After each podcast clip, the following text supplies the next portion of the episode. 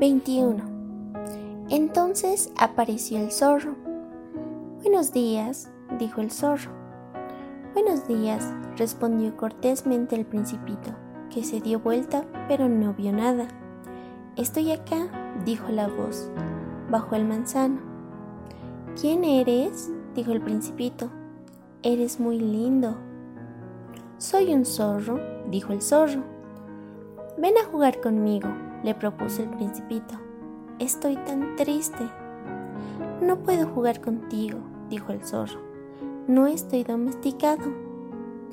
Eres un animal raro, le dijo al fin, delgado como un dedo. Ah, perdón, dijo el principito. Pero después de reflexionar agregó, ¿qué significa domesticar? No eres de aquí, dijo el zorro. ¿Qué buscas? Busco a los hombres, dijo el principito. ¿Qué significa domesticar? Los hombres, dijo el zorro, tienen fusiles y cazan. Es muy molesto. También crían gallinas. Es su único interés. ¿Buscas gallinas? No, dijo el principito. Busco amigos. ¿Qué significa domesticar? Es una cosa demasiado olvidada, dijo el zorro. Significa crear lazos. ¿Crear lazos? Sí, dijo el zorro. Para mí no eres todavía más que un muchachito semejante a cien mil muchachitos, y no te necesito, y tú tampoco me necesitas. No soy para ti más que un zorro semejante a cien mil zorros, pero si me domesticas, tendremos necesidad el uno del otro. Serás para mí único en el mundo.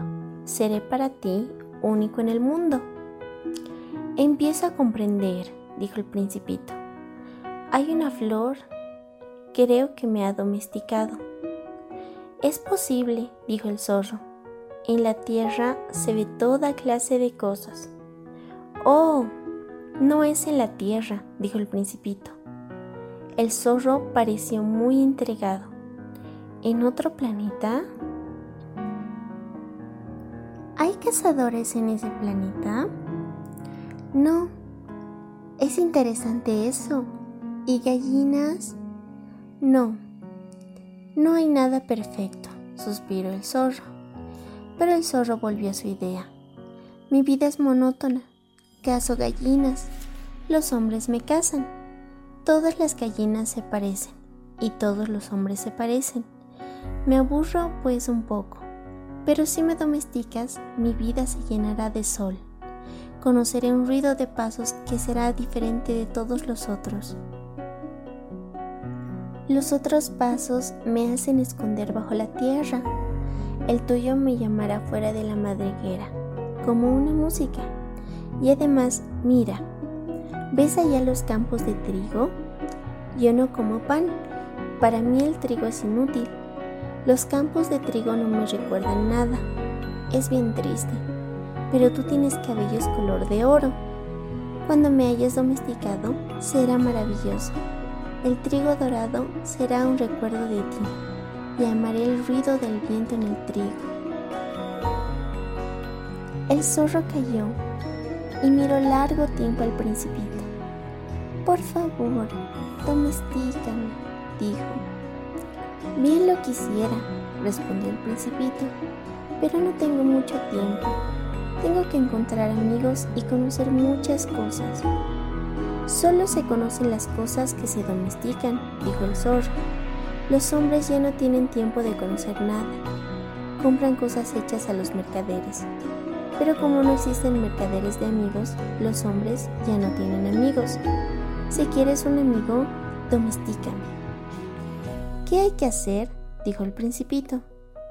Hay que ser muy paciente, respondió el zorro. Te sentarás al principio un poco lejos de mí, así, en la hierba. Te miraré de reojo y no dirás nada.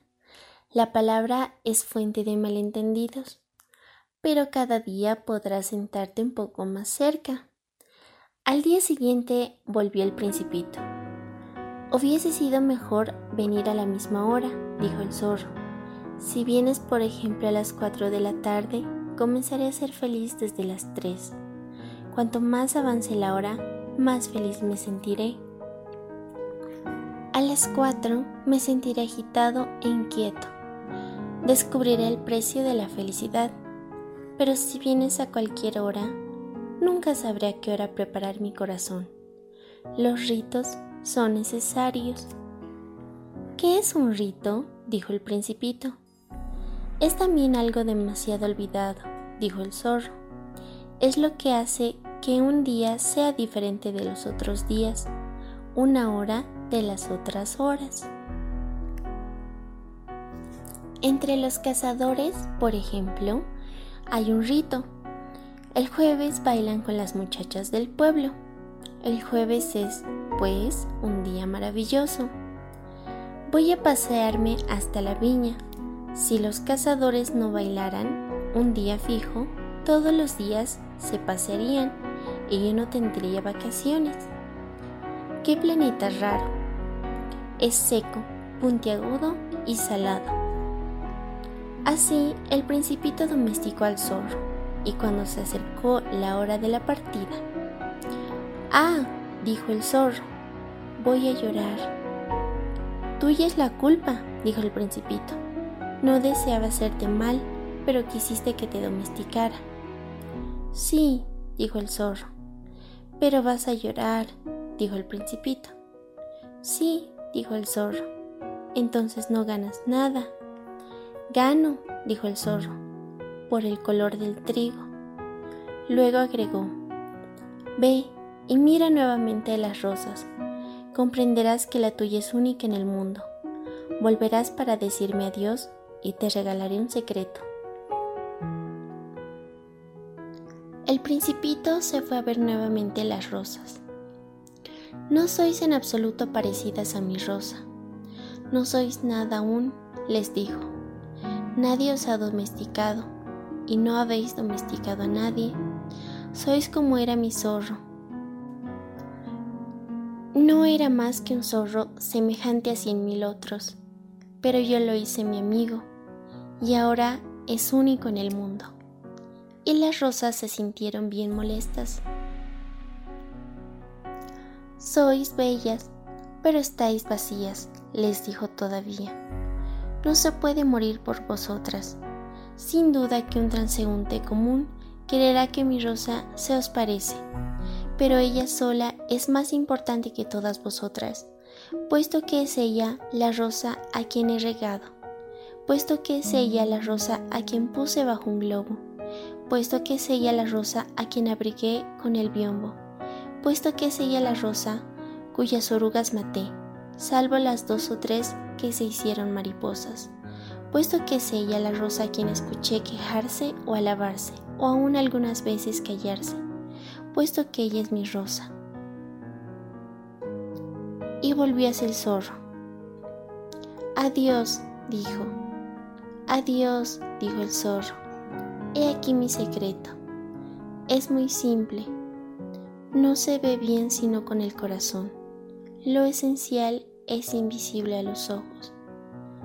Lo esencial es invisible a los ojos, repitió el principito a fin de acordarse.